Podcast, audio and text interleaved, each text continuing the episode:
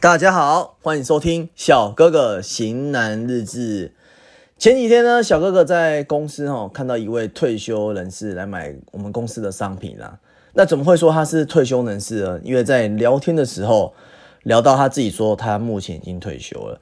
那在几波的讨论以及到了尾端啦，后续的尾端，这位客户吼有多种的诸多考量。那考虑了也两三天之后。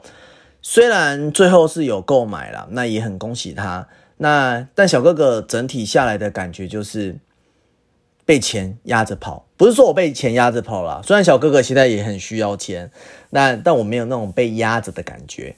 然后小哥哥就会认为说，这位客户就是无法有多余的开销，需要精打细算，然后算很仔细的那一种，真的觉得非常非常的感慨。哦，小哥哥也三十多岁了，之前做过一些类型的工作，那自己也觉得工作越来越不好找，真的目前就是有想要换工作形态。那除了一些基层的工作很迷茫，也想转行，但也不知道做什么。那我相信这是不少职场上想要转职人的生存现象。那工作多年，就是一直觉得有时候做的很基础的工作，想离开，可是。会不会发现自己什么都不会，还蛮无奈的？那我觉得在职场上哦，很多人总喊着要离职，却迟迟没有勇气，因为他们没有一个很决断的能力。那后来其实回归这个本质来想啊，其实是因为说不知道离开了以后自己接下来能去哪里。那小哥哥其实近期也觉得更准确的说啦，其实不是没有去处。而是一个没有非常好的去处，或是比现在现况好的地方可以去。那最后很有可能是从一个坑，那跳到另外一个坑，你懂吗？一成不变，那没有长，没有进步，反而有可能是退步的感觉。而且到了一个新的环境、新的地方，一切要重新开始，所以可能想来想去。还是不走了，那很多人就是说，那就这样熬下去吧。那小哥哥的工作目前这样也快七年，那其实自己也有一个心态了。那其实这样的心理心态在职场上，其实我觉得是蛮普遍存在的。那后来想一想，说这种现象背后的原因是什么？其实我觉得就是没有一技之长以及多项的发展。所以呢？今天我们就粗浅地来聊聊这个问题到底有多重要。没有一技之长意味着什么？小哥哥觉得，哈，一个人假如没有一技之长，会有三个方面的影响。好，哪三个方面呢？这个人个人觉得啦，好，没有方向，只能做很基层的工作，可能就是接待、服务业，那一些比较门面的工作，因为他不需要特别特别专业的。哦，因为没有一技，没有专业的技能，那可能就是没有明确的方向，会陷入在人海之中，迷茫之中。但总归就是我们说嘛，要工作，毕竟要生活下去，要吃饭，要喝水，都要新台币吧。所以在这种情况下，只能做一些很基础、没有技术含量的工作性质，好，门槛较低。可能阿猫阿狗、张三李四都能做的那一种。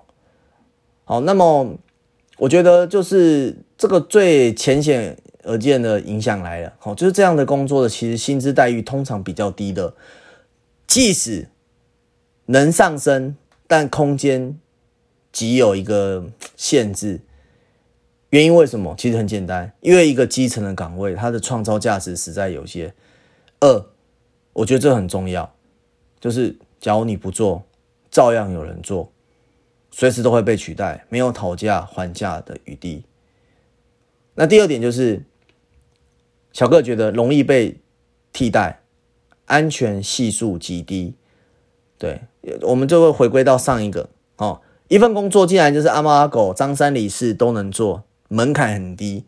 那么第二个。带来的影响就是，你随时随地的都能被取代，因为这个行业只要做久了，哎，这个人就可以取代给你。实际上就是这个是中年职场的危机啦。小哥哥其实也到中年了，哦，就是没有一个核心的竞争力啊，没有一个可替代剂。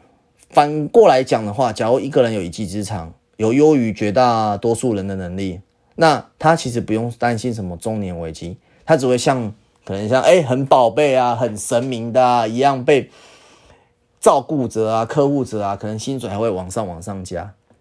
这是近期小哥哥非发现哦，这是一个非常非常现实的问题。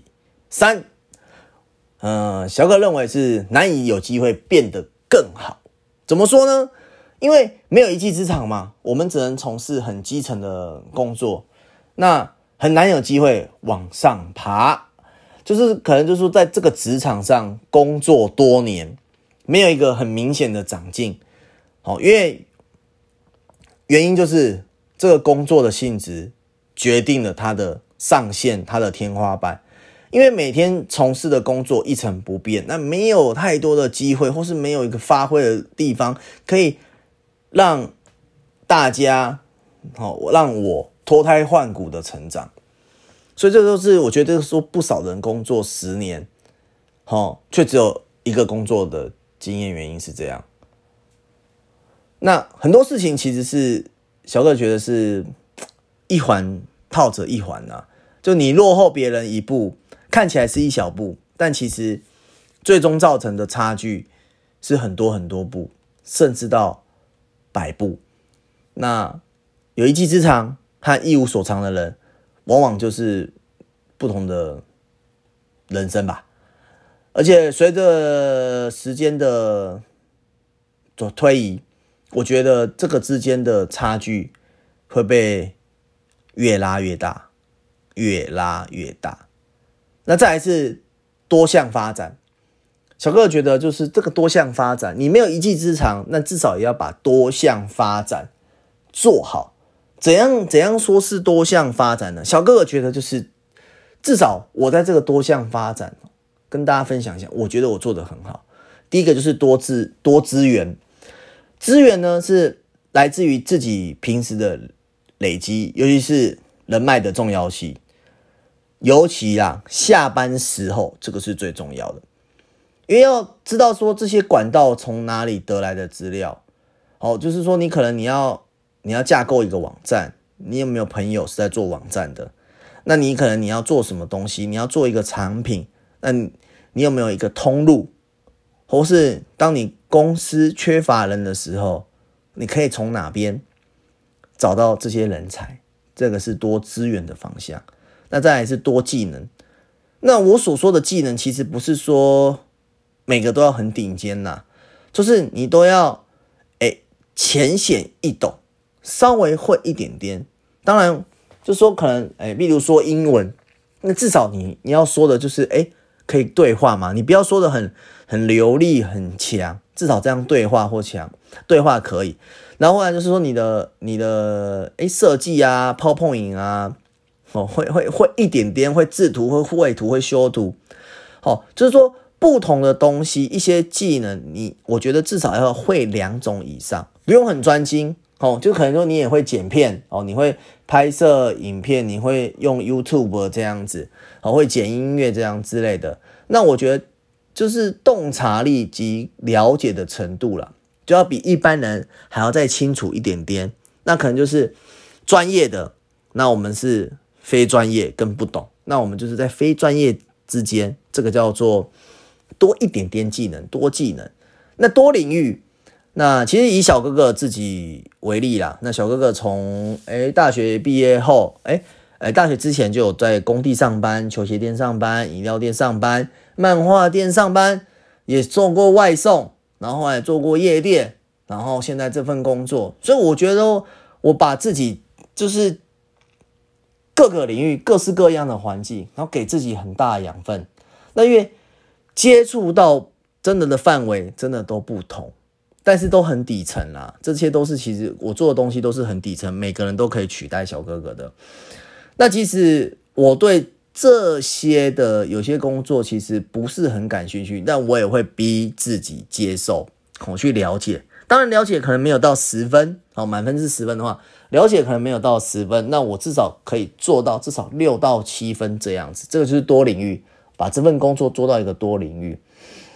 那讲那么多，我这样落落长长的这样讲完了，听起来其实我自己都觉得有点复杂，但其实就只要记得，哎，一技之长，还有多多领域、多方向，这个啊，多领域、多方向，再一个多资源，就等于多项发展这样子。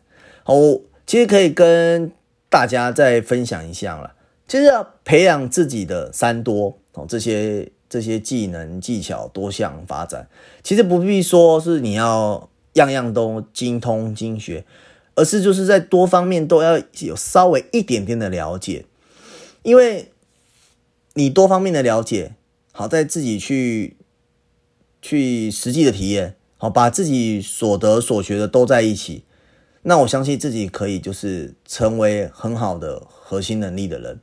那其实也不用在在就是说退休的时候。哎，可能你领了一笔退休金，那也不知道人会活到什么时候嘛？那哪天你活到都是你把你的退休金花完了，那你不就还还活得好好的，还健健康康的，那怎么办？对啊，这是小哥哥看到就是哎近期的这一个客户的这状态啊，就是想说，你只要这么精打细算的话，万一哪天把你的退休金都用完了，结果你还身体好好的，活得很健康，那这该怎么办？让哥小哥哥不经不觉，就是说，是不是该自己要再好好的规划？毕竟现在已经算是慢慢的迈入中年了，好那真的要好好的规划一番。小哥哥型男日记，记得不吝啬的追踪按赞，欢迎留言给小哥哥。想听什么主题，请告诉我。人生啊，有时候选择比勤奋重要的多。只要有选择，选择对了。往往这个上面的再加上勤奋，我觉得才会有意义跟价值观。哦，最后送大家一句名言哦，之前看书看到了哦，一技在手，饭碗长久。谢谢收听，Thanks。